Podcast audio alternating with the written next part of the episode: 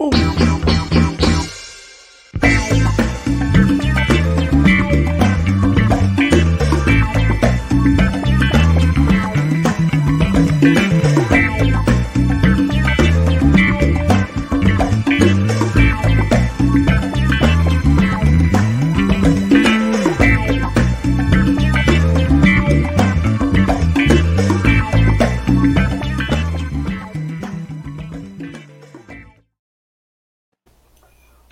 noite, olá a todos. Estamos no ar com mais um Bancada Carioca, toda segunda às 10 da noite. Aqui com o time principal, Rafael Sorrentino, Fernando Mendonça, Ricardo Leite Lopes e um convidado secreto que vai entrar já já, tá? Porque hoje o nosso tema é corrupção. A corrupção é um mito? A corrupção é o mito? A corrupção é do mito, né? Existe o grande corruptor no Brasil?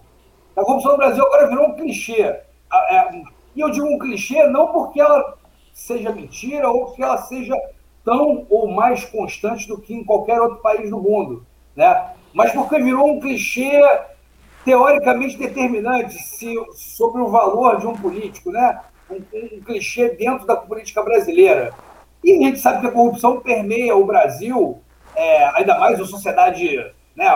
um, um país ex-colônia, cartorial, altamente burocratizado. Então, assim, tem muito, muito, muito terreno fértil para corrupção. Né? Então, de certa maneira, opa, então o nosso convidado secreto. Nosso chefe, nosso. O nosso cara que comprou o passe do Bancada Carioca. Vai se, vai se ferrar, o patrão chegou. É, gente. Assinou assinou o cheque dos passes todos. É. Foi, olha, desempenhou dinheiro, dinheiro forte. Eu não sei se eu chamo ele de patrocinador, de mecenas ou de sugar daddy. É o pessoal nos comentários aí escolhe. sugar daddy, Pô, sugar daddy é brabo, hein? Aqui, pô, a gente nem, nem, nem pegou o emprego direito, já tá querendo ser mandado embora. Isso que eu ia falar, Rico. Você vai fazer a gente ser mandado embora, Rico. Pô, mal, mal nem deu pra comprar um, trocar de carro, vai, vai, vai, pelo amor de Deus. Continue, só, continue. Trocar de bicicleta. Só pra terminar aqui, Vamos a, lá. A, gente, a, a, a, corrupção agora pô, permeou e virou um clichê do debate nacional. Ninguém mais fala de país, ninguém mais fala de projeto, principalmente de projeto de país, ou para onde a gente quer levar o país. É, é tudo é, o seu robô mais que o meu, ainda mais agora que os, a sujeira do governo Bolsonaro finalmente está vindo à tona, e eu falo finalmente porque qualquer pessoa com três ou quatro neurônios já sabia que ela estava ali, ela só precisava vir à tona. Ela veio à tona agora e aí iniciamos um debate que começa agora e espero que termine antes de 22 para 22, a gente está falando de outra coisa, que é o seu político roubou mais que o meu.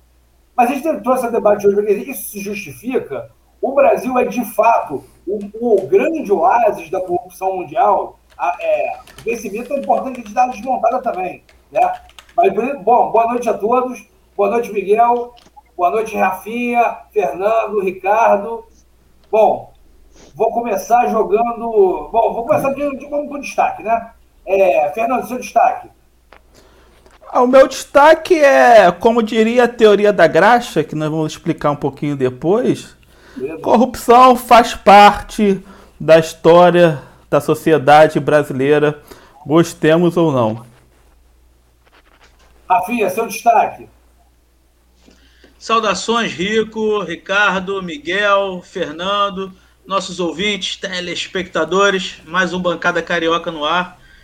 É, Rico, antes do meu destaque, eu queria fazer um, um, uma menção aqui, uma ode, que já devia ter feito isso antes, ao nosso amigo Fernando Mendonça e a você, Rico, também, porque Muitos ouvintes já falaram bem é, é, da mudança de layout que o site teve, que o ao vivo teve, com esses comentários, com entrada, musiquinha, tudo bonito. Então, para vocês que não sabem, ouvintes, isso tudo é, é primeiro o, o, o, chicote de Fernando Mendonça, que nos doutrina para ter um horário certo para entrar, para dar tudo certo.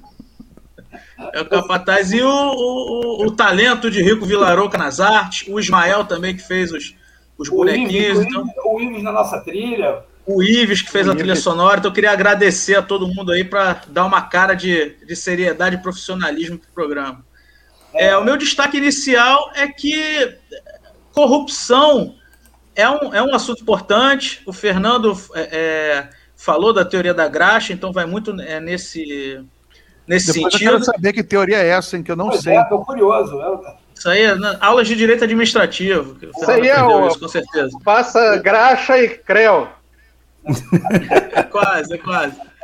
Mas assim, o, o, o em relação à, à, corrupção, a gente, se a gente é, passar dois minutos revendo a história política do Brasil, a gente vê que é um tema que volta o tempo inteiro e sempre que querem é, fazer alguma mudança, normalmente para a direita, é, no quadro político brasileiro, a corrupção ganha um papel de destaque, sendo que ela está presente o tempo inteiro. A gente vê, é, qualquer um sabe que todos os últimos governos, eu queria que alguém me citasse um, um governo do Brasil nos últimos 100 anos que estava livre de corrupção. Um que a gente derruba com 10 segundos de, de memória. Bom, Ricardo, vou, vou, dar seu destaque, eu vou jogar o nosso destaque por último aqui para o Big Boss e ele vai iniciar o assunto. Boa noite, Ricardo. Não, é, o, o, o, o, destaque é esse mesmo, a gente volta e meia está com, tá, tá com, com esses problemas e, e o Rafinha destacou aí o negócio da, da, da, da direita, né? E, e, o discurso é sempre o mesmo, né? Quando precisa, tem aí ou saca o comunismo, a dominação comunista, ou saca a corrupção, ou saca alguma. Tem sempre algum coelho para tirar na, da cartola. Agora, não estou fazendo nem juízo aqui, mas agora você vê que o Bolsonaro começou a falar do voto impresso. Eu até sou a favor de voto auditável, isso não é a questão aqui, mas a questão é estar sempre tirando alguma coisa para desacreditar o outro lado. É, é essa que é a questão. Então, assim, corrupção tem? Tem, claro que tem. Como o Rafa falou, como todo mundo sabe, tem em todo lugar. Tem em todos os países. Tem corrupção no Japão também, tem corrupção até na. Bom, não vou nem falar até na Suíça, que chega a ser brincadeira, né? Um país que, que, que viveu metade da sua história lavando dinheiro. Então, assim, não, não, não, não, não vou nem entrar nesse mérito. Mas é isso. Aí agora. É, a corrupção, tem o maior corrupto do mundo, não sei o quê, os maiores corruptos, e o corruptômetro tá ligado aí para a gente avaliar no nosso Bancada Carioca. É, eu vou, vou, pedir o destaque do Miguel aqui, mas antes disso eu vou só dar, fazer um rápido destaque aqui, que é o seguinte, antes de entrar no programa, eu fui entrar, dar, dar uma entrada no Twitter, e eu vi que um dos trend topics principais que estava no ar até agora há pouco era a barba do William Bonner apresentando o Jornal Nacional, não sei se hoje ou ontem. Não? Eu quero dizer o seguinte, chupa Bonner, que todo mundo já tem barba muito mais tempo do que isso. O Miguel, inclusive, hoje nem fez a barba, mas já ficar no clima do negócio. Miguel, seu destaque pode seguir adiante no assunto. Galera, boa noite. Eu queria dar as boas-vindas para vocês aqui na, no canal do Cafezinho. Tenho muita honra de ter o programa de vocês aqui no, no Cafezinho. Gostei muito, desde a primeira vez que eu participei, eu gostei muito do pessoal, me identifiquei muito com vocês. Eu queria muito que a gente, passado essa pandemia, depois que eu me vacinar, todo mundo se vacinar, a gente sente junto para tomar uma cerveja, uma IPA, para a gente conversar e se encontrar pessoalmente.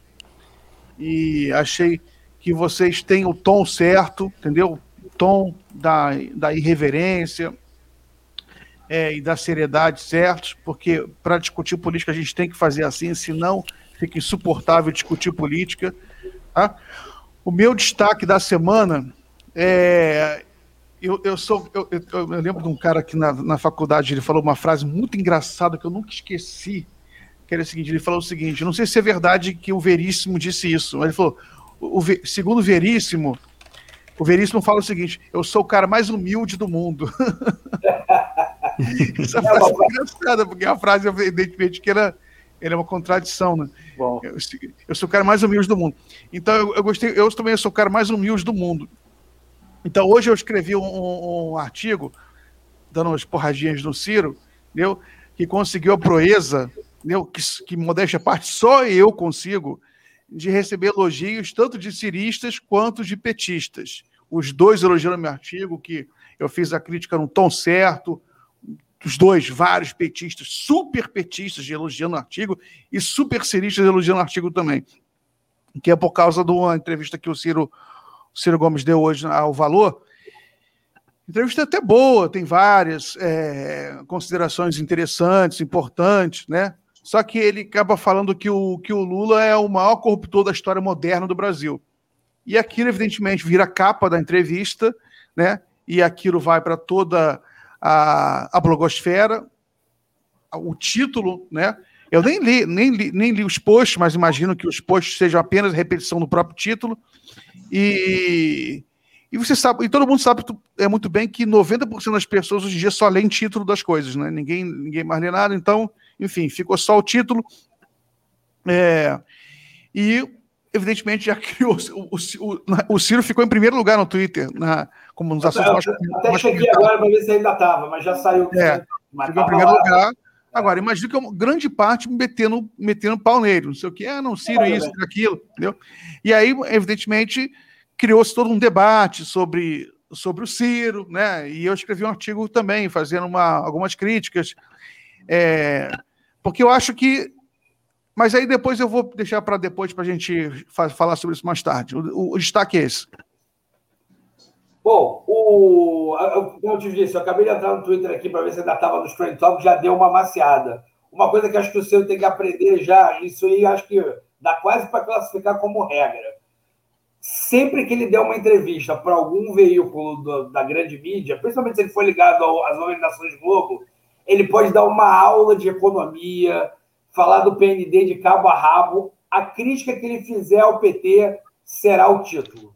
Isso aí é certo como dois e dois são quatro. Isso aí. Então eu tenho que começar a aprender a não cair nessa armadilha, porque pode falar o que quiser. Na hora que ele falar assim, o PT é isso, é X. O título será, o PT é X. Barrico, isso desde sempre. Eu acho que desde sempre, aliás, mas isso aí na realidade nem, nem, é o problema. Eu acho até que é, que é interessante porque. Dá para jogar com isso. Você joga com isso, isso entendeu? Sim. Agora, é, é, é política, estava falando um pouquinho antes da, da live começar, que nem diplomacia, né? Uma, fra, uma palavra, uma palavrinha, uma expressão fora do lugar cria uma guerra desnecessária, né? Sim.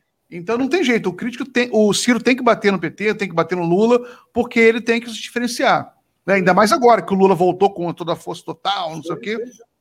Ele tem que se diferenciar, tem que pegar a volta antipetista. Todo mundo entende isso. Os apoiadores do Ciro entendem que o Ciro tem que bater no PT, bater no, bater no, no Lula.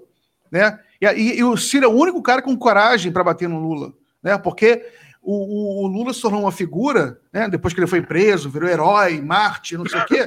Agora que ninguém mais tem coragem de bater no Lula mesmo. Né? É um, virou um santo martirizado, não sei o quê.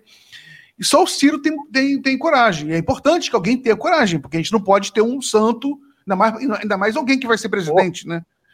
Ou que vai ser candidato a presidente, vai ser, vai ser um. se aspira a ser presidente. Então tem que ter, bater, no, bater no Lula. Agora, tem que saber bater, né? Senão se, se volta contra o próprio Ciro. Entendeu? E nesse caso dessa crítica dele hoje, acabou se voltando contra o próprio Ciro. É, eu, uma coisa que o Fernando sempre fala aqui, que acho que também é um consenso aqui entre a gente, é que a ligação do eleitorado. Antes, antes só um rápido adendo. Thelma, a gente não é pago pelo Ciro. Se nós fôssemos pagos pelo Ciro, ele não diria essas coisas dessa forma. A gente estava debatendo aqui no Esquenta, e a gente, a gente bolou em dois segundos de maneiras muito mais inteligentes ele dizer a mesma coisa que ele disse sem gerar essa repercussão. Infelizmente, ele não nos paga. Mas seguindo adiante. É... A, ideia tá, a ideia tá posta aí, pode pagar se quiser. Se ele quiser pagar, está à vontade, eu, Ciro, pode ficar à vontade. Eu, isso. Tem que botar, pode tem que divulgar o, o nosso, nosso é, crowdfund, o Fernando. É, é, cara. Crowdfund do cafezinho, entendeu? Para o Ciro colocar um dinheiro lá. Pô, tá precisando. Acho que estamos aí, estamos aí. Até, até com, até com bom, prazer, simpatia. E aí eu prometo a vocês que quando a gente se encontrar para tomar nossa cerveja IPA, uma cervejaria da, uma cervejaria da moda em Copacabana, entendeu? O cafezinho paga tudo. Opa! Opa! Que empresa boa que a gente arrumou, hein, gente? Que alegria vai, essa vai, empresa. Vai, eu sabia que você vai não dar dinheiro, mas se der cerveja já tá valendo. O, o, o que eu tava falando é o seguinte: é, mano, ter esse negócio. Assim, a ligação do, do eleitorado do Bolsonaro com ele é muito emocional coincidentemente ou não, não é coincidência, óbvio, mas eu vou dizer isso, vai ter os lulistas, até o então vai ficar puta, mas assim, parte da, da ligação do Lula, do, do, do, dos lulistas com o Lula também é muito emocional. Então, assim, quando eu, o que me preocupa é que você, ao, ao, quando você se coloca dessa forma, ele gera mais raiva do que vontade, do que necessariamente a contestação, a contestação como debate, né? As pessoas, certos, certos, certas facções do petismo ficam iradas. Aí, por exemplo, como a Thelma, a Thelma falou aqui, o Ciro é um babaca egocêntrico. Assim, eu acho que, pô, eu nem conheço o Ciro, tá, cara? Mas assim, um babaca egocêntrico é uma coisa que eu falo de alguém que eu conheço, assim, pessoalmente, assim, né? É um pouco difícil de fazer esse tipo de declaração, sou uma pessoa que eu nem conheço. Mas, assim, é... Mas, mas, isso que você falou, Rico, posso dar uma continuada aí dessa questão do emocional? Que eu até tuitei sobre isso. Também existe um pouco de técnica nessa história toda. Porque tanto Bolsonaro como Lula, eles nutrem o seu eleitorado pela via emocional. Então você cria aquela relação emocional com o eleitorado que faz com que o eleitor do Bolsonaro e do Lula muitas vezes sejam totalmente irracionais. Às vezes não enxergam coisas óbvias, porque ele gosta. É, é, uma, é quase uma relação de torcedor para time de futebol. É um pouco isso. Em relação emocional, você rompe com argumentos emocionais. A razão geralmente não é muito difícil, demora muito para conseguir romper essa ligação emocional. Tanto é que, por exemplo, vou dar um exemplo: tem as relações abusivas, que é um parceiro, um trata mal o outro, todo mundo na família fala: olha, você está sendo abusado psicologicamente, a pessoa não acredita. É um pouco disso. O Bolsonaro usa muito técnica de persuasão para alimentar esse vínculo emocional. Tanto é que ele usou bastante agora, e as pessoas se surpreendem como o Bolsonaro ainda tem 20%. É tática de persuasão. O Lula também usa essa questão emocional. Então, para romper, você tem que vir com a questão emocional. O que está desidratando o Bolsonaro não é o argumento falando da gestão ruim. É a morte pela pandemia, é o desemprego, é a fome. Isso, emocionalmente, dá uma sacudida no cara. E é que o Bolsonaro está desidratando. Então, quando o Ciro dá umas pancadas mais fortes, né? Ele vai em alguns mitos, algumas narrativas que apoiam o Lula. Por exemplo, Lula pai dos pobres. Aí o Ciro faz um vídeo e fala: olha, mas os ricos ganharam mais. Aí tem aquele burburinho, uma verdade sobre o PT e o Lula. É para mexer emocionalmente com o eleitor do Lula. Então, essa pancada mais forte de trazer a questão da corrupção, que é uma realidade, tinha corrupção no governo Lula, também tem esse ponto. Só que talvez o Ciro tenha dado uma pancada, uma, uma, pancada emocional muito forte, digamos assim. Mas tem essa lógica, porque se, o, o, simples argumento de um projeto de país tal, isso tende a não afetar esse vínculo emocional do eleitor do, do, do Lula tem com Lula. Tem uma coisa que aconteceu, é, só para passar para o Rafael, enfim, para quem quiser puxar a palavra agora, tem uma coisa que aconteceu também que é fato, sim isso aí eu vou dar meu braço a torcer, ou melhor, vou fazer um carinho agora no, no petismo, no lupetismo. Então é o seguinte, é, a desconstrução do lupetismo que aconteceu após a, assim, um pouco antes, durante e após a queda da Dilma, é, transformou o PT num símbolo, num sinônimo de ladrão, né? Assim, o petista virou um sinônimo na cultura, né? Na, na, na, no, imaginário popular brasileiro de ladrão. Assim, eu acredito que eles estejam muito machucados com isso, porque eu acho até que a alcunha é um pouco injusta. Não porque não tenha tido roubo no governo PT, todos nós, eu não vou discutir isso. Todo mundo sabe que teve. Mas assim, a ponto de colocá-los como sinônimo do ladrão, é um pouco demais. É, virou uma construção de que eles devem estar sentindo bastante, né? Não é muito. E, a gente, e o brasileiro tem um pouco isso, né? A gente não, a gente não perdoa dedo duro e ladrão. Assim, o resto, quase tudo. Né, o, o, o, é cultura em toda parte, Rico. Em qualquer lugar do mundo, ninguém perdoa ladrão ou dedo duro. São é. dois, os dois grandes criminosos do mundo. É pior que assassino, né? Sim, assassino você até perdoa, porque às vezes o cara mata o cara numa briga, né? Não tem intenção. Ladrão, ladrão, ladrão, ninguém rouba sem querer, né? O Ricardo e, tem uma tese muito, muito boa que eu, que eu, eu guardei para mim para sempre, que o pior crime socialmente falando é a traição, que é o único é que a Bíblia a Bíblia é, É, você pode matar a mãe algo... que não acontece é. nada, mas o Judas é o cara que nunca vai ser perdoado porque cometeu crime de traição. Traição é. Tá no é nono círculo, tá no nono círculo do inferno do Dante Alighieri. É, lá, lá, o, o, no Dante Alighieri no inferno, o, o traidor, né, o Judas, ele é comido vivo pelo diabo, né? Ele, o diabo é, morde ele assim, arranca os membros, ele se, os membros se recompõem e fica mordendo por toda a eternidade, comendo ele vivo que é a pior castigo Exatamente. possível. Nossa, que, que momento que cultural do bancada carioca agora. Eu tô. Agora eu fiquei orgulhoso. Deus do céu, pô. São, ah, pô, o cara sabe, né? Que são, que são algumas questões que eu queria até jogar pra galera. Primeiro, sobre essa coisa do Bolsonaro desidratando, porque eu acho que tem isso. Você vê que o Moro desidratou na saída do Bolsonaro por conta de dos bolsonaristas considerarem que todo mundo que está fora do, do, que abandona o Bolsonaro é um traidor, inclusive o eleitor e todo mundo. É, então, assim, uma das coisas que eu vejo é que eu não sei até onde, porque eu acho que assim, ah, o Bolsonaro com 20%, eu acho que de 20% ele também não cai muito mais, não. Ele não tem muito mais para onde cair, não, porque tem um pessoal que vai ficar ali, que é esse pessoal que quer aquilo mesmo ali. Não, não tem tem um, tem um limite para cair, né? Então, é, é, é essa, essa é uma das coisas. E a outra coisa é, é, é sobre essa questão do, do, do, de bater no corrupto, né? Que é, assim, a gente tem, tem, tem um certo perdão com corrupto também, entendeu? Que é a história do Ademar de Barros, o rouba mais faz, e não sei o quê, e que agora a gente, a gente virou uma chave ao contrário agora que é o famoso não, não rouba e não faz, como se isso resolvesse também a vida do, do, do brasileiro. A gente tem um presidente que, teoricamente, né, óbvio que eu estou falando aqui pelo debate, né, que posa de eu, é, acabou a mamata, eu sou honesto, não tem corrupção, não vou nem entrar no mérito disso.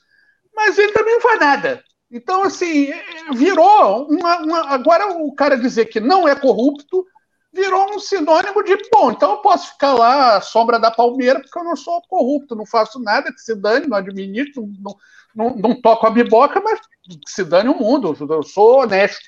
É, é, é isso. Né? Isso, é, é isso é representado para mim na figura, e aí que eu vou te vou, vou além, para jogar para a galera agora. É, a inércia não é uma corrupção também? O que, que, o que, que a gente pode dizer da figura de, do, do Hélio Negão, que até agora eu não sei exatamente o que é dentro do governo Bolsonaro. Ele ganha um salário ali, ele ganha dinheiro, ele está sendo pago por, por, por, todos os contribuintes. O que, que ele faz efetivamente? Além de aparecer lá na foto e dar uma força para o Bolsonaro. Eu não sei. Então, assim, qual é o limite? Onde é que vai a corrupção e até onde a gente tolera e o quê? Né? É isso. Ele é vereador pelo Rio, não é, Negão? Ele, ele não é deputado. Acho que é deputado. Acho que é federal, é deputado. É deputado, é deputado federal, inclusive, né? Porque foi na, na rabeira do Bolsonaro, né?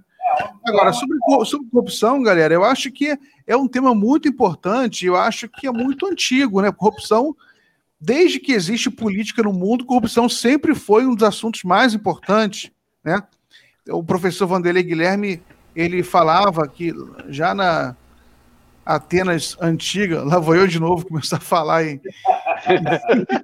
Um momento cultural. O professor falava que na Atenas antiga que você tinha eleição, né? nem voto era, era eleição.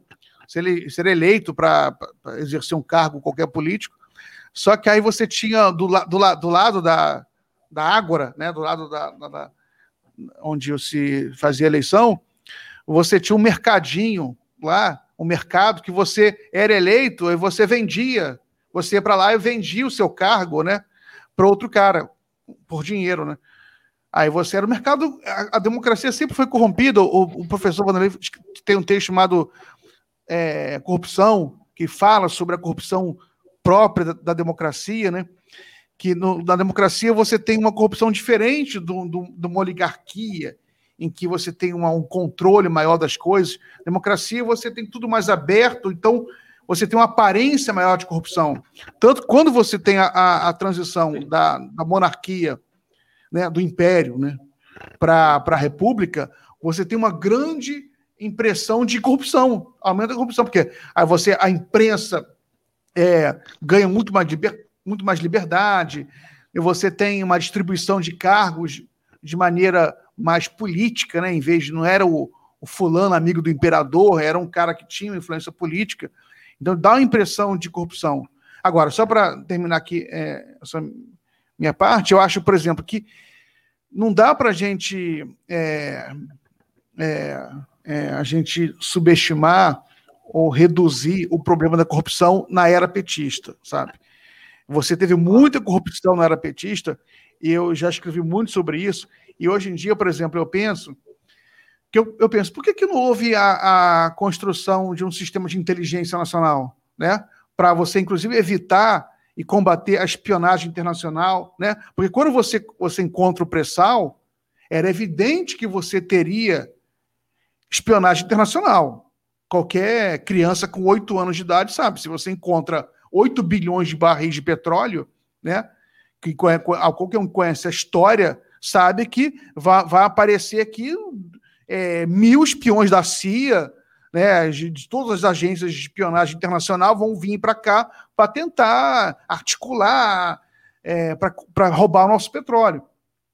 Por que não, não, não se construiu um sistema de inteligência nacional? Porque eles sabiam que se fizessem um sistema nacional, iriam também desbaratar os esquemas políticos que eles tinham montado, entendeu?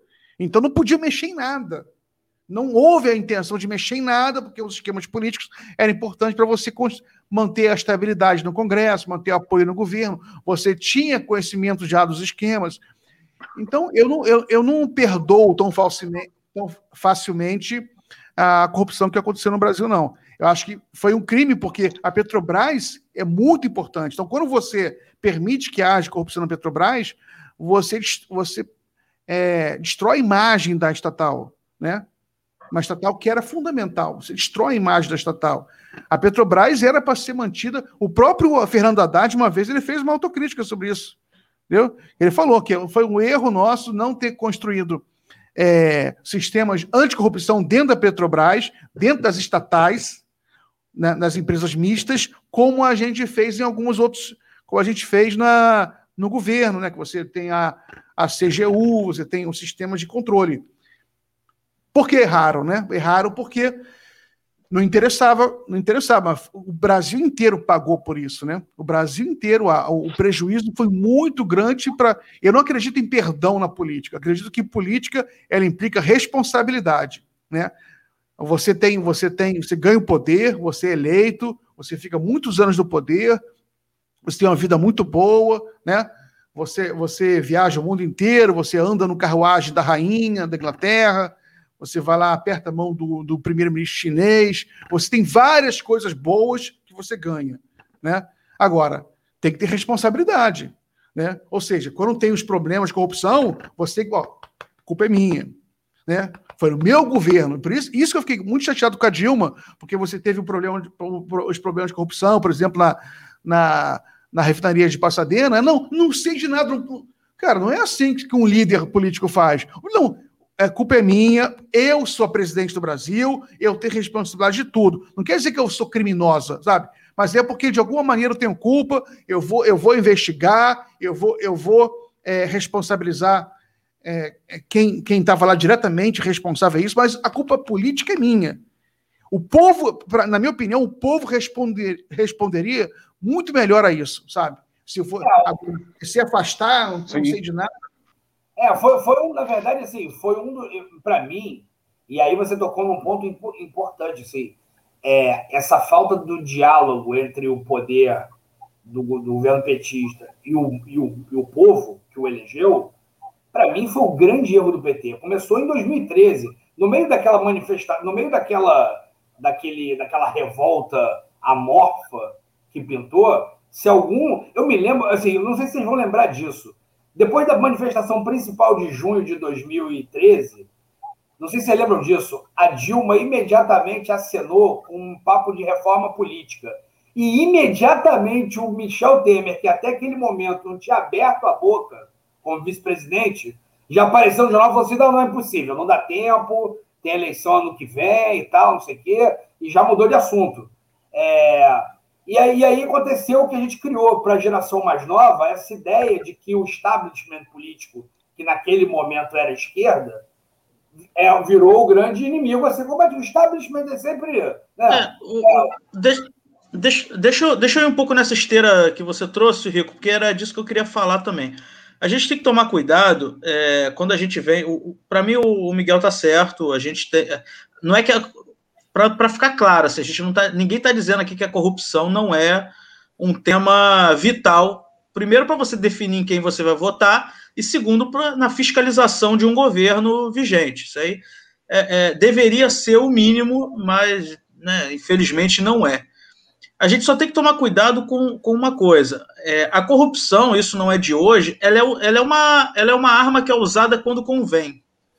Seja pela, pela elite do país, seja pela mídia, que é um braço, um dos braços é, da elite, o, o professor Gessé Torres, que fala muito sobre isso. Na primeira vez que eu li um livro dele, eu achei que ele exagerava um pouco, mas os últimos anos vem me mostrando que, que ele está certo. É, a corrupção, ela está aí o tempo inteiro. Por isso que ela é tão, tão utilizada como porrete. Porque ela está sempre aí, o porrete está sempre ali no chão. Quem manda pega esse porrete e dá na cabeça de quem eles não gostam na hora que bem entender. Enquanto quem eles gostam está ali no poder, o porrete fica ali guardado debaixo da cama.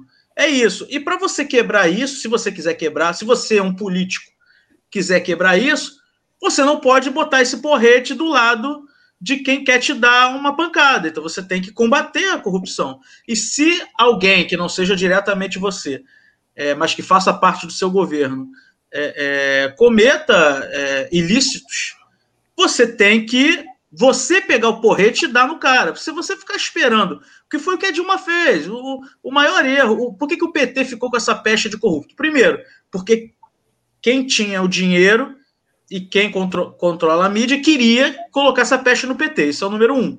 Segundo, por que, que conseguiu? Porque havia corrupção. Ninguém consegue é, é, incutir uma corrupção onde não existe. Criar do zero. Você consegue colocar o lofote e tirar o lofote. Criar do zero, você não consegue. E a corrupção é esse porrete contra políticos. De, eu nem gosto desse termo, nas é, populistas, né? Porque é, é, eu sou implicante com o termo populista, porque assim, um governante não pode fazer nada em prol do pobre, do povo ou do trabalhador que já jogam uma pecha populista como se fosse é, algo é o populista. É. é. então é, eu não gosto dessa expressão, acho uma expressão meio canalha, mas vamos usar. Usa o moralista, porque o moralista. Mas eu lembro, rapidinho, eu lembro que uma vez o Miguel comentou uma vez que eu, que eu aprendi isso, que na, você falou questão dos governos populistas, a maior forma de combate ao Getúlio, por exemplo, era a questão da é corrupção. Isso. Os opositores diziam que o Getúlio era uma má de corrupção. O Getúlio foi assim, com o JK foi assim, apesar que o JK não era, não, não tinha esse perfil tão popular, ele era meio liberal, mas com o Estado forte. O JK era, era, era, é difícil de, de colocar num, num pacote. Mas com todo mundo foi, com o Jango foi assim, depois aí com Lula foi assim, é, é, é, com Lula barra Dilma, né? Porque eu boto Lula porque a Dilma é fruto do Lula, então, né? E, e a gente tem que tomar cuidado com esse argumento, por quê? O, o, por exemplo, o PT é o partido mais corrupto do Brasil, tem as pessoas, os, governantes mais corruptos da história. É muito mais. O PT é muito mais corrupto do que o PSDB? Ou é mais corrupto que o PSDB? Não sei. Para mim, tá ali. Um ficou, um ficou oito anos no poder, o outro ficou mais tempo. Então, claro, quando você fica mais tempo, quando você fica mais tempo, é, tem mais ilicitudes. Mas o, o, PT é mais ou menos corrupto do que a galera do Bolsonaro, aquela galera da rachadinha que tá lá, que tá fazendo. Não, agora é tratoraço. É, agora o tratoraço dos 3 bilhões. Não é mesmo. É, é, é, tudo o mesmo grupo, gente. É aquele mesmo pessoal ali. Eu, e eu queria... a classe política está caindo, de novo, está caindo num, numa arapuca que ela sempre cai. Que ela não conseguiu perceber que quem manda de verdade, que é quem paga os políticos. Por que, por que, que tem corrupção? quem é que banca a corrupção? Quem é que bota o azeite na corrupção?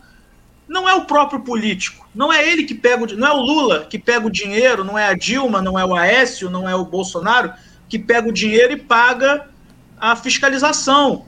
É o grande empresário, é o, o, o especulador, é o banco, é o banqueiro. Por que, que essa galera nunca tá levando essa porretada do, do, do combate à corrupção? O empresário, ele tem essa pecha de corrupto tanto quanto o político? Porque não tem nenhum caso de corrupção que não tenha empresas, empresários, bancos, etc., é, é, metidos nisso. Não, é, Algumas empresas. Eu acho ótimo quando aparece, apareceu um dinheiro na Suíça. Aí tu fala assim, pô, irmão, esse dinheiro sair daqui, ele parar de passar na Suíça, ele tem que passar por um banco, pelo Banco Central. Ele não sai é. ele não evapora aqui e aparece uma conta na Suíça. Que, que combate à corrupção a Lava Jato fez que não envolveu um banco? Esses Bom. dinheiros, esses valores eram transferidos na cueca, em mala? Pelo amor de Deus!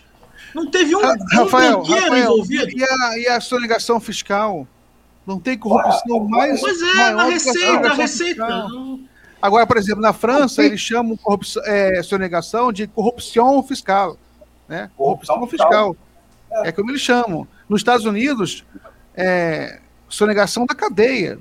Eu lembro já, você vê até aquela cena lá, o Breaking Bad, tem uma cena da, da mulher do cara, sabe, que ela fica desesperada por causa que ela vai trabalhar com um cara da, da, da, empresa lá que ele sonega, né? E ela fica desesperada, a gente vai ser preso, né? Da cadeia, tem muita gente presa na, nos Estados Unidos por sonegação.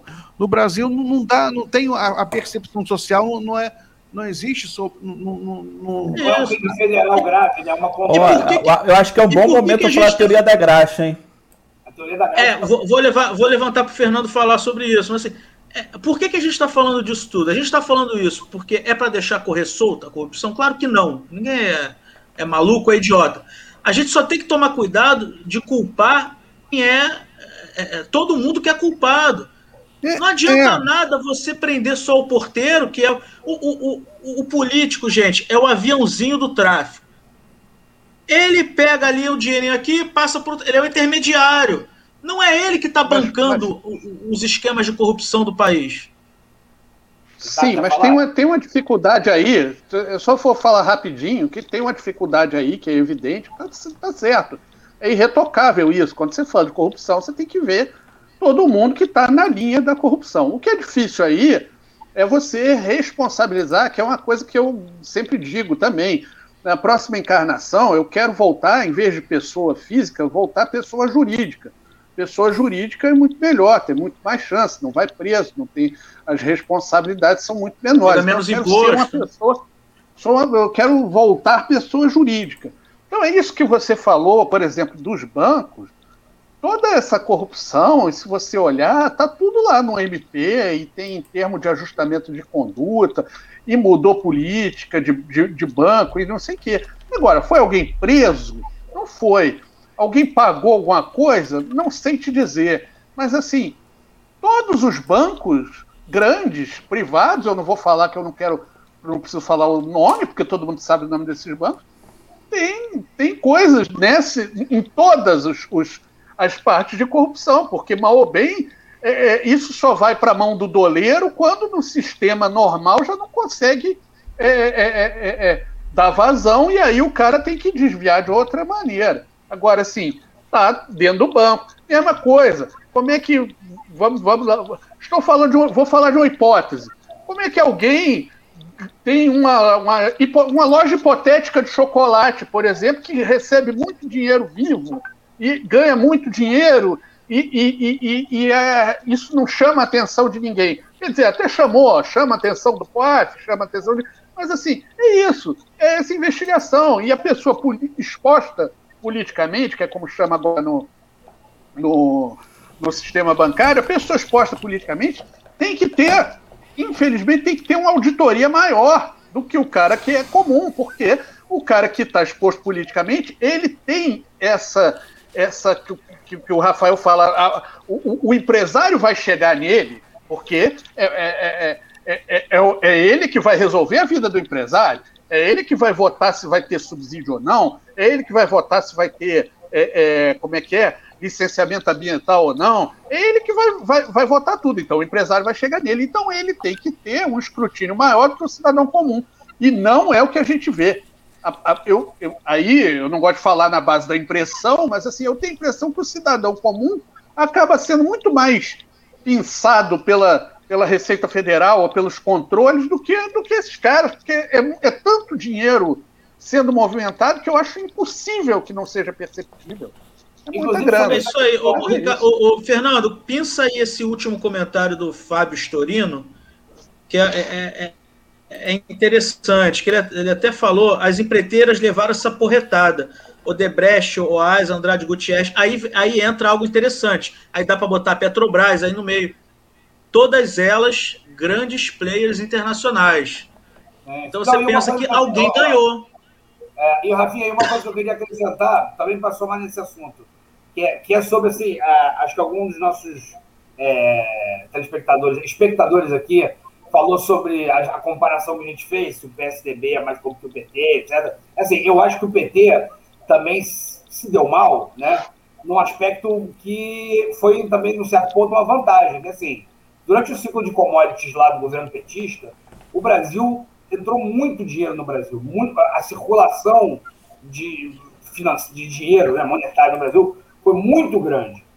Então, assim, até o volume da corrupção foi, na, é, em, em, valores absolutos, muito maior. Não quer dizer que a, a, corrupção percentualmente foi maior, mas em volume absoluto, sem dúvida foi, porque o país estava numa com uma economia muito pujante em, em função do. Então, assim, um desvio da Petrobras, sei lá, em, nos anos 80, comparativamente falando, fosse uma coisa de 10 milhões de dólares, durante aquele ciclo de commodities foi uma coisa de 200 milhões de dólares, 1 bilhão de dólares. Sim. Então, você olha assim, Porra, é o. Nunca e sem se contar que a própria, a própria Petrobras virou um gigante muito maior do que ela era. Você não pode Exatamente. comparar a Petrobras antes do pré-sal com, a, né, com a Petrobras após o pré-sal. Petrobras, eu não sei, Miguel sabe isso melhor do que ninguém aí. Era uma das, das, das cinco maiores, ou, ou sei lá qual maior é, empresa de petróleo do mundo. E é. isso não é, não é Deixa eu aproveitar e falar tá da teoria, senão vou, vai sair. Vamos lá. Não, a teoria da, a teoria da graxa é o seguinte: ficou popular é, não tem muito tempo, porque caiu numa prova grande para promotor, Ministério Público, e caiu perguntando para discorrer acerca da teoria da graxa. O que é a teoria da graxa? Tem alguns cientistas políticos, sociólogos, que usa a seguinte analogia: que a corrupção, na verdade, se você estudar a história, a história das sociedades, ela é uma verdadeira graxa que lubrifica as relações econômicas e sociais de uma sociedade. E qualquer sociedade que você fazer um recorte histórico até nas desenvolvidas, houve um período em que a corrupção funcionou como esse lubrificante que fazia a economia caminhar de alguma forma.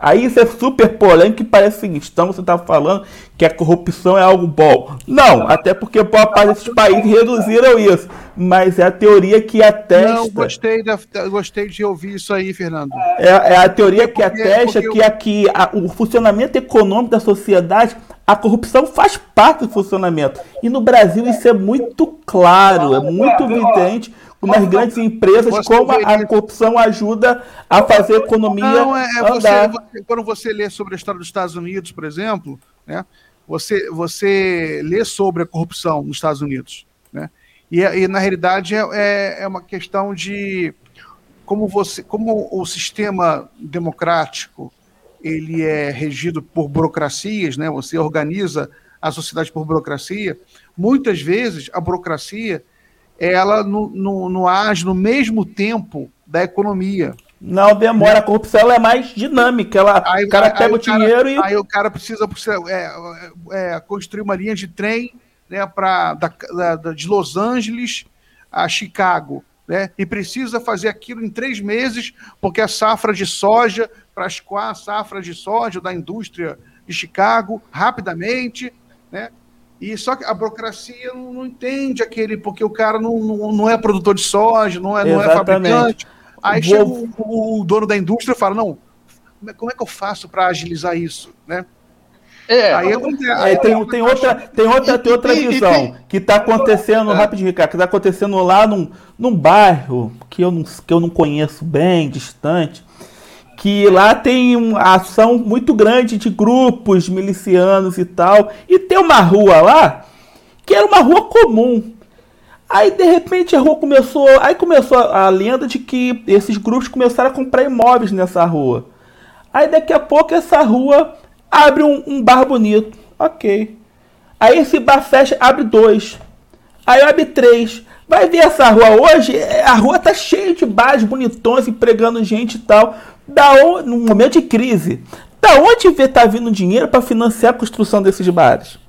A, a, a, corrupção, ela tem também esse caráter de financiar a economia. Isso é muito louco. Eu, fiz, eu fiz aqui no início uma, uma, uma piada com a questão da Suíça, né?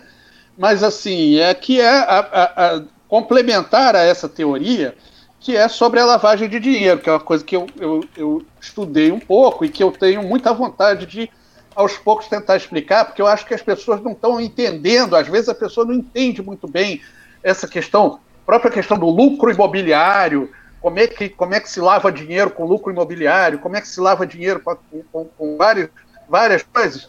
E uma das coisas que se você pode estudar com, com relação à lavagem de dinheiro é que existe um ponto da lavagem de dinheiro, que é isso que o Fernando está praticamente falando aí, e que ela é benéfica, porque ao lavar, o dinheiro retorna para a base monetária normal e passa a circular no mercado formal. Então, tem gente que defende que, que como não tem uma possibilidade, algum nível de lavagem de dinheiro vai sempre existir e que é até benéfico, né? Que se possa legalizar alguma coisa. Isso é teoria, é complicado. Como é que você vai dizer ser benéfico? Afinal, e você vai lavar dinheiro de crime, né? Onde ah, morreu gente. Isso é, isso é muito delicado de se falar. Mas na, na, na economia pura, vamos dizer que é possível. Você traz o dinheiro de volta, que é mais ou menos a desculpa da repatriação do dinheiro. Né? Há pouco tempo a gente teve um negócio de repatriação do dinheiro que você não precisava declarar de onde veio o dinheiro. Ah, veio de fora, estou uhum. repatriando. Quer dizer, o, o governo meio que, que, que, compactuou com, bom, então, beleza, o dinheiro voltou e tá, tá, tá beleza, o dinheiro que estava escondido agora está legalizado. Isso não é possível. Né? Se eu pegar agora no meu imposto de renda e dizer que ah, surgiu um dinheiro aqui, eu tenho que explicar de onde surgiu. Eu não posso simplesmente dizer que surgiu. Aí eu tenho que inventar uma loja de chocolate, um, um comprei vende carro, é, comprei apartamento barato vende caro, é, é, algum lucro honesto eu tenho que justificar para lavar o dinheiro, mas é isso, o dinheiro volta para a economia formal e legal a partir da lavagem, né? Eu queria trazer um exemplo até mais próximo da gente, da, da, da teoria da graxa, porque a gente estava pensando aqui não, na graxa como, como movimento, assim, para engraxar a engrenagem política, né? Que move a econômica. Mas, por exemplo, uma coisa que eu sempre brincava com os amigos, assim, eu nunca vi em São Paulo, na época que eu ia muito a São Paulo, eu nunca via muito em São Paulo a coisa que tem muito aqui no Rio, que é o Rapa, né?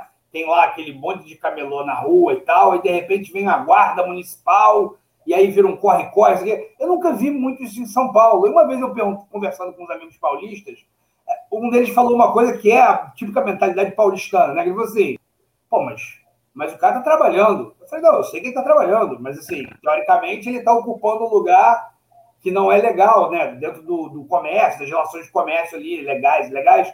Não, não, mas o cara está trabalhando. E tem essa coisa no espírito paulistano que é um valor muito intrínseco da coisa do trabalho, né? Do, do, do, do, trabalho duro, etc. e tal. E aqui no Rio não tem muito isso. E aí eu fico pensando assim, é, às vezes é, você vê essa graxa naquele momento em que o guarda municipal vai, sei lá, vai confiscar a barraquinha do cara, e o cara fala, meu irmão, não confisca isso não, isso é só o que eu tenho para viver.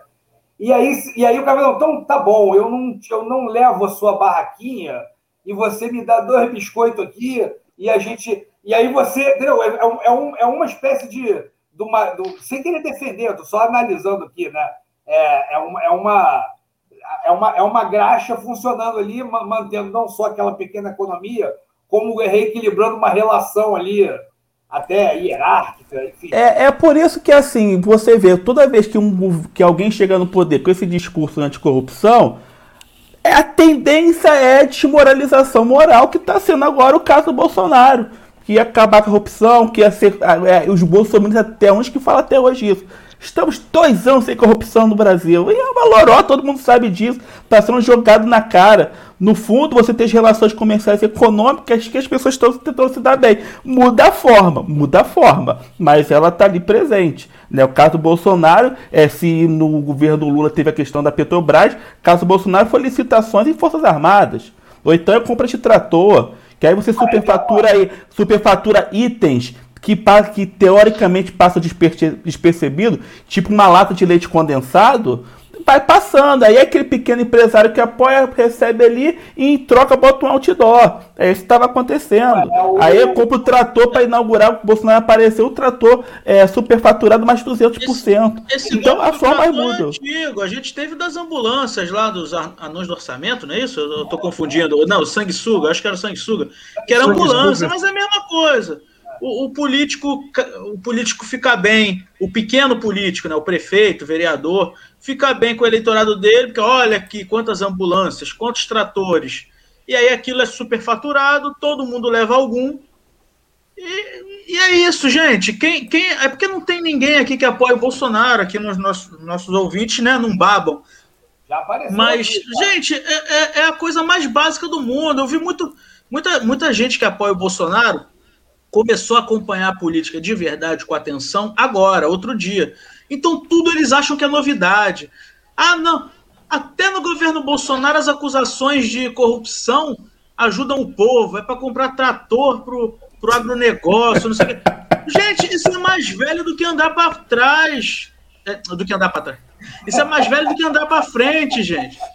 Vocês não inventaram nada disso é que vocês não estavam prestando atenção. Não tem diferença nenhuma. Bolsonaro, Lula, é, é, é, é, Fernando Henrique, eles têm diferenças entre eles. Mas nesse aspecto da, da, da corrupção, principalmente essa corrupção pequena, dessa coisa ali do, do né, de, de Michel Temer da vida, essa coisa assim.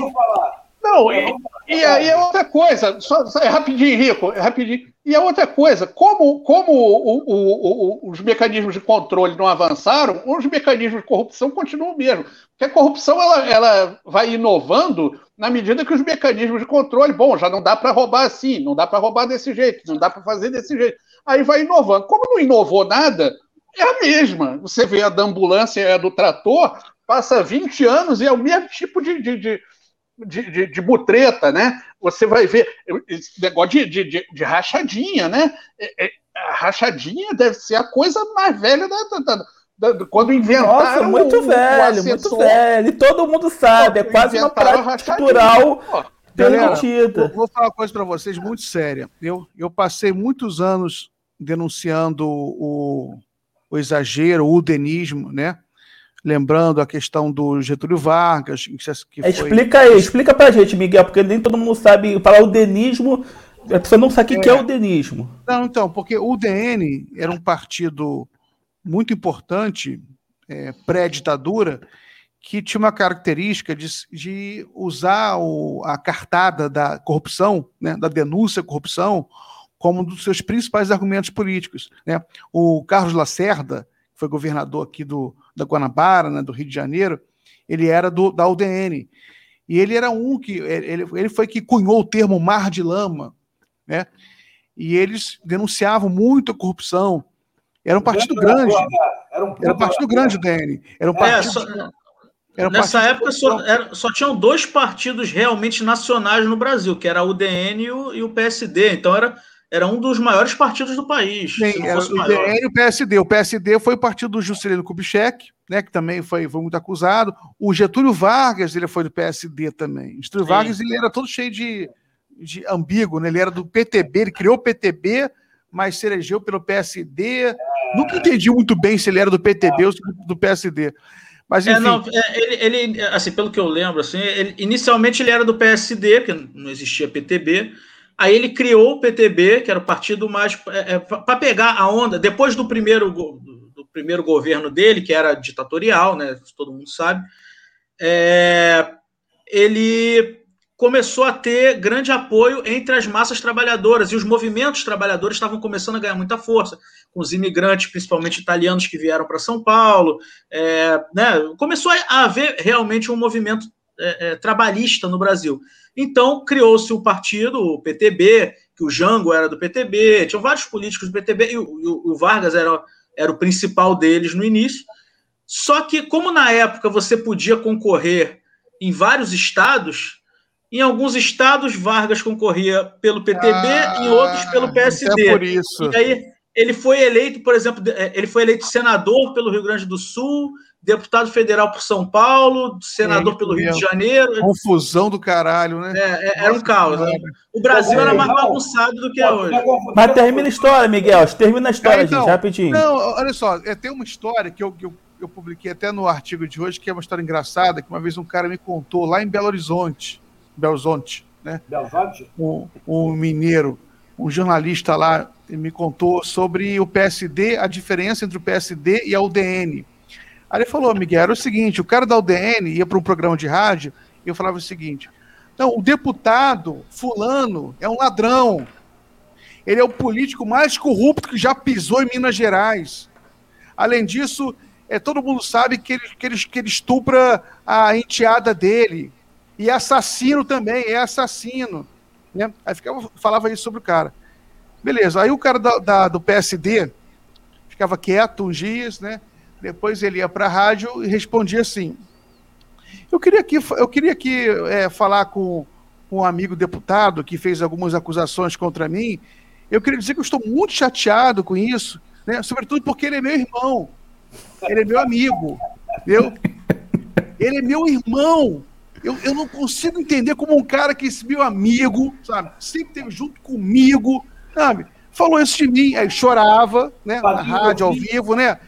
Aí, e, e, e, sempre o PSD ganhava a eleição, né, com essa tática, né? Aí ganhou, e o PSD começou a crescer muito e só parou de crescer quando entrou o PTB, do que o Getúlio criou, que o PTB começou a crescer muito, né?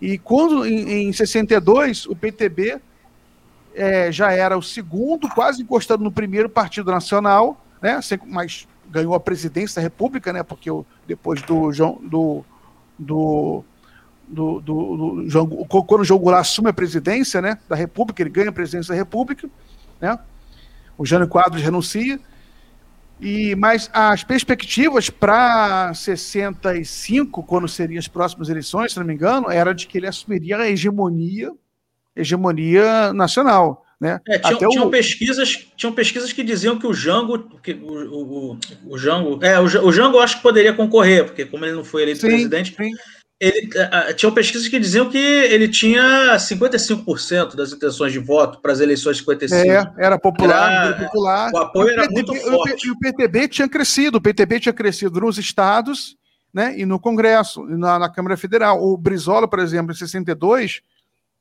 ele foi eleito deputado federal pelo Rio de Janeiro com mais de 25% dos votos, né? Foi a maior, maior, eleição da história até hoje do Brasil. Foi a eleição do Brizola em 62. Foi ele, pelo PTB, e, o, e, e também o PSB também cresceu muito, né? Que o PSB era, um, é era o partido é, aliado do, do, do, do, PTB, e sem contar o PCdoB também, que, que também era um partido forte naquela época, né? Tinha muitos deputados, muitos, tinha senadores, não tinha ainda governadores, mas era um partido bem forte. É, só, só para deixar uma coisa clara, eu vi aqui o, o, o comentário do Fábio Storino, para a gente não confundir. Esse PTB que a gente está falando não é esse PTB de hoje do Roberto não. Jefferson, que é um, um, é, um, uma cama de gato de ladrões. Tem uma história interessante aí. O, o PTB, a sigla PTB. É isso, é isso. É, que, é isso que o Ricardo falou. Quer explicar isso, Ricardo? Esse roubo não, não, explica aí. É, é, é o seguinte, quando, quando teve a lei da anistia, o, o, vários políticos, né, vários líderes da esquerda voltaram, incluindo o Brizola. E o, como o Brizola se via, e era mesmo, né, o, o herdeiro do, do Vargas e do Jango, ele falou, pô, vou refundar aqui. Aí depois teve a, a permissão para novos partidos, tal, acabou com aquela coisa do só do Arena e do, P, e do MDB. Aí o Ulisses Guimarães fez o PMDB com base no MDB. O Arena fez, teve um partido lá que eu esqueci a sigla, PDS, que era o PDS, PD, PDS. Eu acho que era, que também não é o PDS de hoje do, do Kassab. É. Não, PSD o do Kassab. É, não, daquela época era PDS, eu acho. E aí o que, que aconteceu? Reza a lenda, isso não sei se é verdade, é, que foi uma tática do Golbery para dar uma desnaturada no trabalhismo. Ele, ele, o, governo militar deu a sigla PTB para alguma Alzira parente Vargas. do Jango. Alzira Vargas, se não me engano. É, era Foi para Alzira Vargas. Neta era bisneta do, do Getúlio Vargas. Do Getúlio, e quem era quem assessorava a, a Alzira era o Roberto Jeff, por isso que ele está aí é. com a sigla na mão. Exatamente. É, e aí deram, não era uma mulher politizada, não era uma mulher politizada, não, não era mulher de Não, não, era, era, era golpe para não dar, para não o Brizola não vir com o PTB é. antigo não, de novo. Brizola chorou, né? A única vez que o Brizola chorou em público Isso. foi quando ele anuncia que eles tinham perdido, que ele entrou com um processo judicial para tentar recuperar, não conseguiu. É, Ivete Vargas, tá certo, Rico. Ivete Vargas. Ivete Vargas, né? Ivete perdemos, perdemos. Sobre a neta de Getúlio. Esse foi aí que foi criado o, o PDT, eu acho que era PTD no início, aí virou PDT. Teve uma troca de nome logo no início. Mas, bom, foi criado o PDT, que está aí até que é hoje. é Partido Democrático Trabalhista. Trabalhista, o trabalhismo democrático para fazer uma contraposição ao regime ditatorial. Já fui perguntar isso para os mais antigos do PDT, por que do D? É porque era, foi, uma, foi uma ideia na época de fazer uma contraposição ao, ao, ao regime já, ditatorial. Já fez, já fez, essa matéria já no curso do PDT. Né? Não, foi, fui, fui lá perguntar. Mas é isso, gente. Pô, foi bom papo. Assim, mas assim, para fechar um pouco o assunto, a questão da corrupção, Acho o seguinte, não, acho que a corrupção ela é presente na história brasileira e sempre é usada como argumento político por alguns grupos que depois, com o tempo, quebram um pouco a cara e com todo o respeito ao nosso Ciro, acho que dizer que alguém é o maior corruptor da história é um pouquinho demais. Ô, Fernando, eu só, queria, eu só queria completar o raciocínio que eu comecei a falar, depois bah, fala. engrenei numa digressão histórica, acabei esquecendo de falar o principal. Entendeu? Que a questão da corrupção, a gente não pode é, ser superficial em relação a isso, entendeu? Então, por mais que a gente entenda que exista, que exista manipulação política e midiática para usar o problema para detonar um político ou outro, né? E sempre há, e sempre houve, é preciso que, que os partidos políticos, sobretudo os partidos populares, eles têm um programa anticorrupção muito inteligente. Não pode fazer que nem o PT, que é só entregar, que é só transferir poder para o Ministério Público e para o Judiciário, foi uma estupidez. Não, você tem que ter um programa inteligente de, de transparência. Por exemplo, alguém falou aí, ah, o cara que é um político, que vai, que vai exercer um cargo público muito importante, ele não é, ele é uma figura exposta, né, politicamente. Então você tem que, sei lá, debater a possibilidade de você, de um cara que vai exercer um cargo assim, a ter as contas abertas. Né? Eu, eu defendo isso. O cara vai exercer um cargo de diretor da Petrobras, sabe? Não tem mais segredo na vida do cara. O cara ganha um, um salário estratosférico, sabe? Tem a vida lá de, de príncipe, né? Porque viaja para o mundo inteiro, tem chofer, motorista, jatinho, mas o mínimo preço que a gente cobra é transparência, né? Transparência. A, a, tudo na vida dele vai ser transparente. É, o, o... A conta dele é transparente.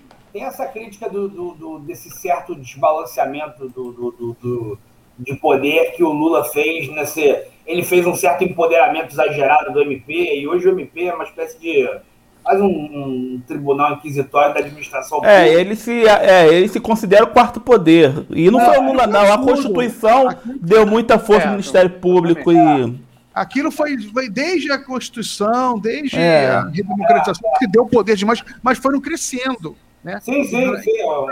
Os tribunais de conta, muito forte, às vezes até atrapalhando a administração pública. Não, tem, uma, tem, umas coisas muito loucas. O MP pode chegar hoje e olhar, sei lá, por exemplo, você aprovou um projeto há 10 anos atrás e usou, sei lá, um dispositivo que era legalmente aceito na época.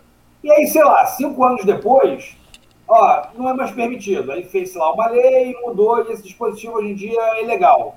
O MP pode chegar hoje, 20 anos depois, olhar e falar assim, ué, mas o cara usou esse dispositivo aqui, aí ele sai processando todo mundo, 10 anos, 15 anos. É, mas é loucura. É, é loucura. É, é, um, é, loucura. É um poder excessivo, mas também os privilégios são excessivos. Não, o juiz, não. você é um juiz, desculpe se alguém é juiz aí, entendeu? Mas o, o, o, cara, o cara é juiz, o cara, o cara ele ganha é, 100 reais por dia de almoço, né? Eles têm um bom vale almoço. Só que aí depois de um tempo, eles descobrem que estava defasado e que deveriam ter ganhado 120. Aí eles ganham 20 reais a mais, retroativo, 30 anos. Entendeu? Aí é 5 milhões para cá, para conta de cada um. É uma coisa assim que, cara, nenhum país do mundo tem isso. Não, e, tem, e, tem, e, tem, pequenos, tem pequenos, é, é, pequenas ações que em qualquer outro país do mundo, você vê como corrupção é uma coisa absolutamente cultural, né?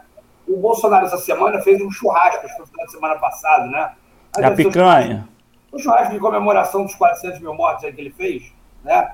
E aí, tinha, aí ele pousou lá com um cara que vendia aquela picanha lá de 1.800 reais. Que tem a carinha dele na picanha, né? Aí, assim, você fala assim, pô, cara, olha só. Se ele tá pegando a cara do Bolsonaro e colocando nessa picanha que ele cobra 1.700 reais o quilo, tem um valor de royalty aí, né? O presidente tá botando a cara dele ali de graça. Então, assim, porra, tem um negócio aí um pouco estranho. Não, assim, eu não vou nem te falar que ele é só moralmente estranho. É estranho, ponto. Assim, aí alguém tem que entrar lá e investigar o quão estranho isso é. Mas, assim, tá errado, tá errado. É, uma coisa que eu gosto que o Ciro fala que é o seguinte, aí eu vou agora elogiar o Ciro corrupção é aquilo, você nunca vai acabar, o que você tem que fazer é um constante aperfeiçoamento institucional para combater a corrupção. É isso que existe, é o que tem, o que falam além disso é, o é viagem. O raciocínio simples é o seguinte, na China, se você é, é, é, um gestor público e é pego num processo de corrupção, você é executado. E ainda assim, pegam gente. Assim, ou seja, pô, se nem matando resolve, entre aspas, né? Se nem matando resolve, e nós não vamos começar a matar as pessoas por causa disso, tem que se é, aprimorar os instrumentos sempre, porque, né? É. É, tem que ser caro, tem, tem, que ser caro para o cara é, se corromper, eu, entendeu? Tem... Eu me lembro sempre de uma historinha que parecia lenda urbana, mas que eu ouvi quando era criança, que um cara foi pego numa fraude num banco suíço, e aí reza a lenda, quando eu ouvi essa história, que era um brasileiro. Que o cara teve uma ideia genial. Ele pegou, ele abriu uma conta paralela, era funcionário do Banco Suíço, ele abriu uma conta paralela e desviou todos os valores de centavos para essa conta paralela. O vacilo dele é que ele tirou centavos de todas as contas. Então, em algum momento, alguém olhou e falou assim: porra, mas todas as contas terminam em 00, tem alguma coisa errada. E aí ele foi pego. E aí, quando eu ouvi essa história, eu era criança. Alguém falou assim: porra, brasileiro é foda, né? A ideia que o cara teve. A ideia foi boa. Se ele não tivesse sido tão guloso e não tivesse tirado de todas as contas, ninguém jamais teria nem pego, cara. Mas, é. enfim. Boa. dicas. Mas vamos, por dicas, vamos por dicas, porque o Rico, o Rico tá, vai levar... Você começou a, a contar a história de infância, e daqui a pouco ele começa a contar que conheceu a velhinha na rua, aí conta o carnaval, vai por dicas. Você aquela da velhinha corrupta? Não, mentira, vai lá.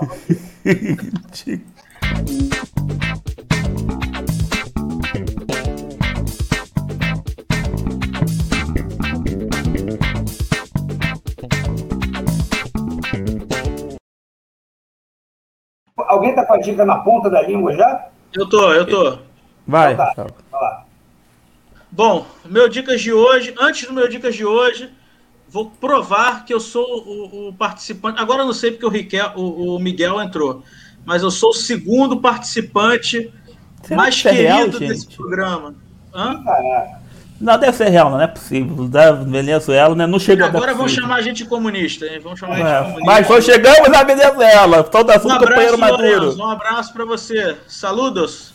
Saludos. Abraço, abraço Lourenço. Vou, vou, provar aqui que eu sou o, o, o mais querido depois do Ricardo entre os ouvintes. Ganhei um presente de um ouvinte nosso um, uma Oba. cesta de refrigerante de, diretamente do, da Liberdade, desses refrigerantes meio diferentes, assim, do bairro da Liberdade. Esse aqui é de lixia. Olha só. Aí tem de uva, de coco. Então, ganhei de um ouvinte do, do Bancada Carioca. Então, um abraço aí. Podem mandar presentes e mimos à vontade para o Bancada Carioca, não tem problema nenhum. É, o Cara, meu pedindo, Dicas. Pedindo, pedindo, faz um programa de corrupção e pede depois. É, é presente. Meu Deus do céu. Eu não pedi nada, só ganhei. Ganhou presentinho, muito bom. Bom exemplo, parabéns. Propina, hein, Rafael? Começa assim, não, começa assim, com uma latinha de refrigerante. É, daqui a pouco eu cito com o pedalinho. Não, é assim que vai. Daqui a pouco ganha um Land Rover. É, começa com refrigerante de lixia vindo da liberdade e termina em cana. É assim que começa. O, Deixa o cara. Dicas, eu, eu mudei meu dicas é, para tentar encaixar um pouco melhor no nosso tema de hoje, falando de corrupção. É, é um é um filme barra documentário, não sei direito no que, que se encaixa, é da HBO. É, eu não sei se eu já falei dele aqui no, no, no bancada, eu acho que não. Que é o Grande Demais para Quebrar. É, Too Big, Too Feio. É do Bernie? Não. Bom. É, que fala do caso do, do da quebra do Lehman Brothers. Ah, que, Lehman Brothers. Isso, que fala, fala do. Assim, é baseado em fatos reais é, lá da crise de, de 2008, né, nos Estados Unidos, da tentativa de, de se salvar o, o, banco Lehman Brothers, um dos principais lá dos Estados Unidos, que acabou que no final das contas, resumindo para vocês, papai Estado que teve que socorrer os, grandes empresários, como você. É, não, mas tem que, tem que dar spoiler, porque tem gente que realmente acha que lá fora tem esse negócio de, de livre mercado amalucado, que deixam ah. tudo solto, ninguém deixa nada solto. Só não. quando é para dar golpe, como o mercado financeiro americano. Aí, aí eles deixam solto até quebrar. Quando quebra, o Estado, o Estado salva. Ficam dando Bom. golpe em velhinho. Lembra quando quebrou os bancos, aí ele reestatizou uns brancos e falou assim: não, tá reestatizando, não. Tô pré-privatizando. Está comprando. Isso para sanar para vender de novo. Assim, pô, aí, os caras são bons de retórica. Então, é, assim, é assim que funciona. Então, tá, tá na HBO, gente. Grande demais para quebrar nesses streams, now, etc, etc. O Big to Fail. É bom. É, é, eu acho que eu começo Muito bom. Excelente. Deixa eu dar minha dica, que eu já tô até digitando já. Calma aí, só acabar de digitar. É então eu falo, então eu falo. Você, não, já fiz, já fiz. Falando.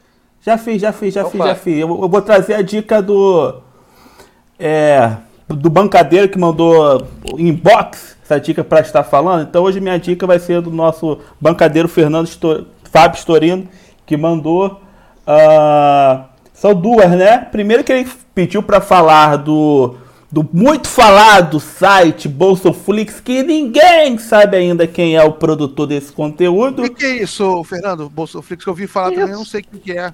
Bolsoflix criaram um baita site muito bem feito, com todos os conteúdos anti-Bolsonaro possíveis.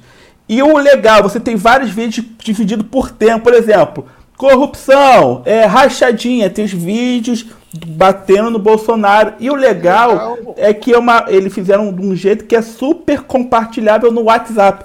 Você clicou, já cai no teu WhatsApp para compartilhar. Cara, e aí, é sinistro o site, ah, muito ah, bem feito. Entrou ah. um Bolsonaro aqui, eu tava até me sentindo solitário. Pô, não, a, finalmente entrou um Bolsonaro aqui nos comentários. Ah, todo dia vê, todo programa todo aparece bandido, um outro. Todo bandido é Lula e Ciro.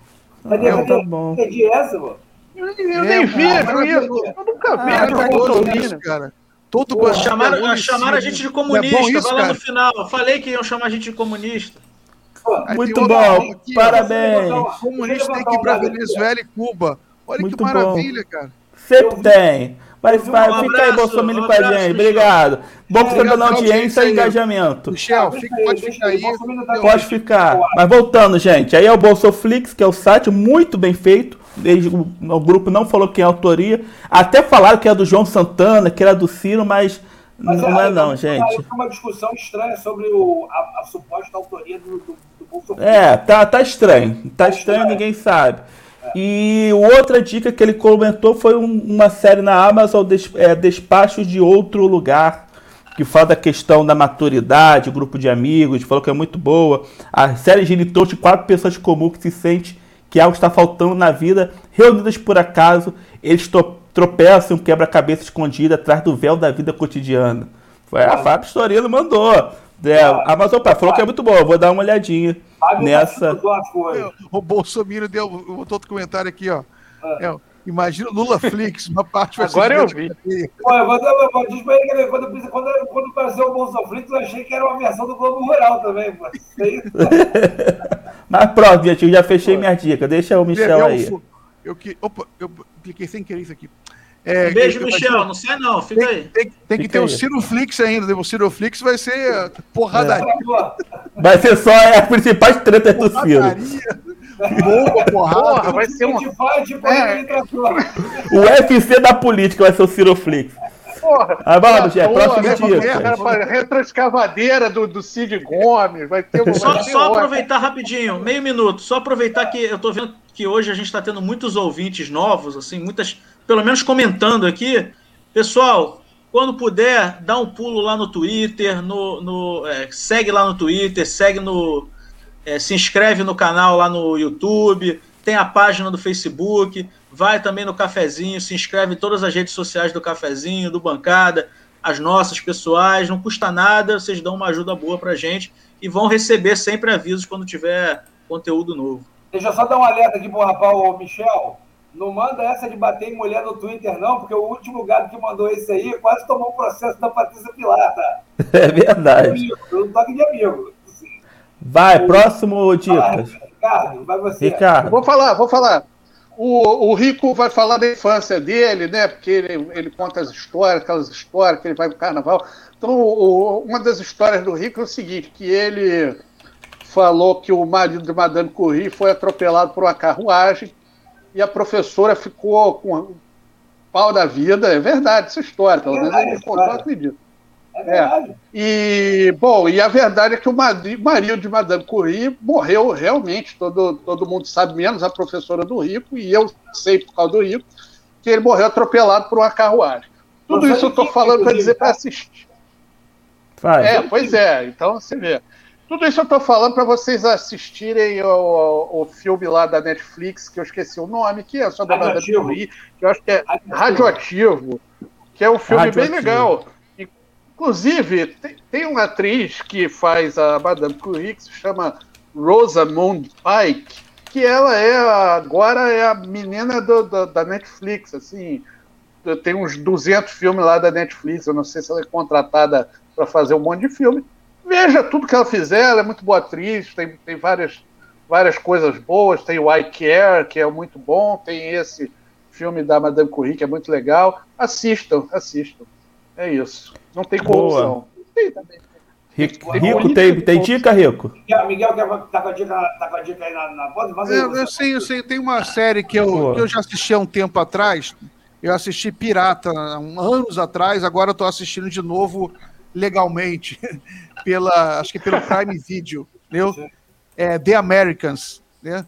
Que a série ah, é um, eu tenho isso baixado, é um... não vi, rapaz. Tá, tá, a série inteira tá agora no The Americans, são seis ou sete temporadas. É sobre um casal é, de espiões da KGB, se passa na década de 70, 80, é, nos Estados Unidos, e eles são um, um casal de espiões da KGB que se disfarçam de americanos, vivem uma vida normal, é, American Way of Life, uma cidade em Washington, nos Estados Unidos, entendeu? E é sensacional, é muito bem feita e é respeitosa, de certa maneira, eu acho, até em relação à a, a, a, dignidade soviética, sabe? Não é assim baixo nível, respeita os personagens, são soviéticos respeitáveis, espiões respeitáveis, né? E eu acho que é muito interessante, eu, acho, eu gosto muito dessa série. Madame Sorrentino é, é, fã, é fã dessa série. É, eu comecei a ver, eu vi os primeiros episódios, achei bem interessante. Aí baixei e nunca mais vi. É, só tem vários nessa fila aí. É, a, minha, a minha dica de hoje é uma semi-anti-dica. É o seguinte, tem um filme novo no Netflix, é, chama Os Salafrários, com aquele Marcos Magela e a Samantha Schmutz, né, que é uma comédia de dois trambiqueiros e tal, que tá bem alta lá na, na, na Netflix. É, eu tenho uma, uma crítica que cabe só porque a gente está falando desse, falou desse programa aqui sobre corrupção, e aí eu pensei nele como uma certa dica. Porque é o seguinte, o filme não é incrível, É, tem lá sua graça, principalmente porque os dois protagonistas lá, o Magela e a Schmutz, são muito bons, né? Então, assim, você, a gente arranca ali algumas risadas, mas eu tive sérios problemas com o roteiro. Primeiro, porque assim, ele, ele, ele pega aquela coisa dos, de dois trambiqueiros, né? Que, que vão se dando bem ali em cima das pessoas e tal, e dão uma romantizada meio, meio esquisita, assim, um pouco esquisito. Mas essa não é a principal crítica, né? Porque vários filmes fazem isso, né? Você tem essa brincadeira do anti-herói, tá aí várias coisas e tal. O que eu achei meio complicado é que é o seguinte, ainda mais com um filme que tá aí na Netflix, grande público e tal. Que assim, no final. Bom, caramba, vou ter que dar um spoiler. Bom, um spoiler um pouco óbvio. É, no final lá, um deles é preso. Eles são trambiqueiros, né? Alguém tinha que ser preso. Né? E aí, quando ele, quando ele sai da cadeia, assim, 18 meses depois, aí ele sai da cadeia. E aí entra um off em que ele começa a se justificar por que, que ele saiu 18 meses depois da cadeia. O cara, porra, fez um trambique, falsificação, não sei o quê. Aí, e aí começa a falar assim, não, pois é, eu tô aqui, fui libertado e tal, mas eu paguei minha pena. Esse, esse tempo aqui é porque a justiça brasileira tem esse monte de, de facilidade mesmo, né? É, regressão disso, regressão daquilo. Eu falei, mas que porra é essa? O filme faz toda uma romantização sobre o Trambique, sobre se dar bem em cima do outro e tal. E aí no final termina numa crítica meio aleatória, meio vaga, sobre o sistema jurídico penal, né? o excesso de, de, de, de, de atenuantes, de cumprir uma pena e tal. E eu achei assim, falei, porra, o mínimo, o mínimo desse roteirista deixou escapar assim, no final, um papo meio estranho. Enfim, vejam, o filme tem lá sua graça pelos dois comediantes, pelos dois atores que são, são ótimos, né? Estão aí nos programas, eles são muito bons mesmo. O Magela é excelente, a Schmutz também é muito boa. Você vê que tem ali um bom pedaço de improvisação dos dois ali, dentro da história, em que eles, pô, super arrebentam. Mas tem essa deslizada no final que eu achei um pouco estranho. Eu até recomendo que a galera que está aí assista, e vocês também, depois a gente discute isso para ver se eu sou maluco. Porque eu fiquei vendo o final e falei, mas que porra de final é esse? Tipo, me lembrou um filme que passava muito no, no Canal Brasil, é, na madrugada, que era um filme daquelas coisas de pornô chachada da década de 70. Tinha um cara que era funcionário da família, aí ele comia todo mundo, comia a mãe, comia o pai, comia lá. Aí no final, assim, aquela coisa de pornô chachada. Aí no final, Jesus. cara, assim, onde é que isso vai terminar, né? O cara, Mas tem um venezuelano eh, vendo a gente, cara, e você falando isso. Ele vai entender. Pô, eu Aí- quero ver esse aí, da, essa, essa comédia aí da Netflix, eu não, não me interessei, não, mas esse outro aí que você falou o enredo aí. Como é que é o que você todo mesmo. mundo? Fala o nome, dá o nome aí. Mas aí, o cara- mas aí é Pô, coisa. é, ele não sabe, ele não sabe. Eu, vou, eu vou lembrar dos nomes daqui a pouco. que, O que cara não vai pensar de nós brasileiros? É, e eu falo assim, cara, como é que isso vai terminar, né? Aí eu sei que acontece uma reviravolta lá que eu não vou contar porque não precisa. E aí eles terminam todos bem, assim, no ano novo. E aí assim, não, então é isso aí, cada um vai pro seu lado, a gente não vai se ver não, porque nós somos todos os filhos da puta. O final é bem isso, assim. Não sei, pô, que final estranho. Aí quando acaba o final, entra uma, uma bomba atômica. Nossa, Rico, Rico, tá bom, tá bom. Deixa eu contar o filme. Miguel, obrigado pela presença, Miguel. Ninguém vai ver. É, vou, bri- obrigado, Miguel, sempre nos ajudando aí. Eu vou botar na minha lista, cara. É, nossa, depois dessa. Pessoal, o bancada fica por aqui. Obrigado, gente. Valeu. Galera, um abraço, até semana que vem, 10 horas. Miguel, mais uma vez, obrigado, seja bem-vindo. E fui. Fui!